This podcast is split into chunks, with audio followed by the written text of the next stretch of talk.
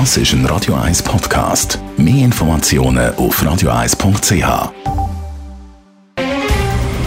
Der Finanztag auf Radio 1. Verstehen, was Menschen und den Markt bewegt. In Zusammenarbeit mit der Zürcher Privatbank Merki Baumann. www.merkibaumann.ch bin verbunden mit dem Gerard Biasco, dem Anlagechef der Privatbank Merki Baumann. Schauen wir auf die US-Quartalsresultate. Die sind ja sehr positiv kommentiert worden. Sind die US-Resultate wirklich so gut? Das kann man sagen. Das kann man wirklich sagen.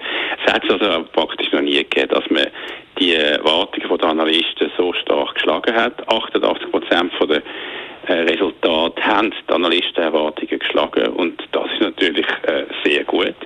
Übrigens auch, wenn man vergleicht, wie stark äh, die Erwartungen geschlagen worden sind von den Analysten.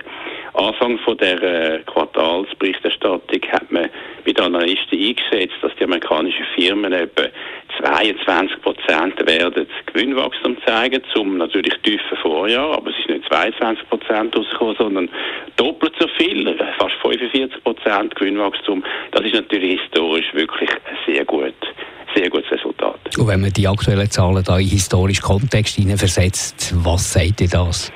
Details sind eben spannend noch, wenn man es anschaut, nämlich die Gewinnmarge, die hat man nicht erwartet, dass sie so gut ist. Auch die Gewinnmarge ist auf einem Rekordstand, auf einem historischen Rekordstand. Also man hat können bis jetzt eigentlich nicht nur vom Volumen profitieren, von der Wirtschaftserholung, von der Konjunkturstimulierungspaket, sondern man hat auch können Preise halten, man hat also gute Gewinnmargen können äh, berichten und das ist natürlich eigentlich historisch besonders interessant. Was sind jetzt die Konsequenzen aus diesen hervorragenden Resultaten?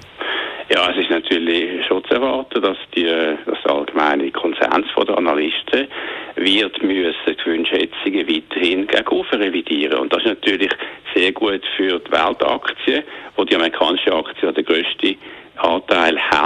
Dort muss man davon ausgehen, dass man in den Aktienmärkten, auch wenn es mal eine Konsolidierung gibt, trotzdem werden mittelfristig sehr gute Aussichten haben, sicher bessere Aussichten als für die Obligationen. Das sind Einschätzungen von Gerard Biasco, er ist der Anlagechef der Privatbank Merki Baumann. Der Finanztag gibt es auch als Podcast auf radioeis.ch. Präsentiert von der Zürcher Privatbank Merki Baumann. www.merkibaumann.ch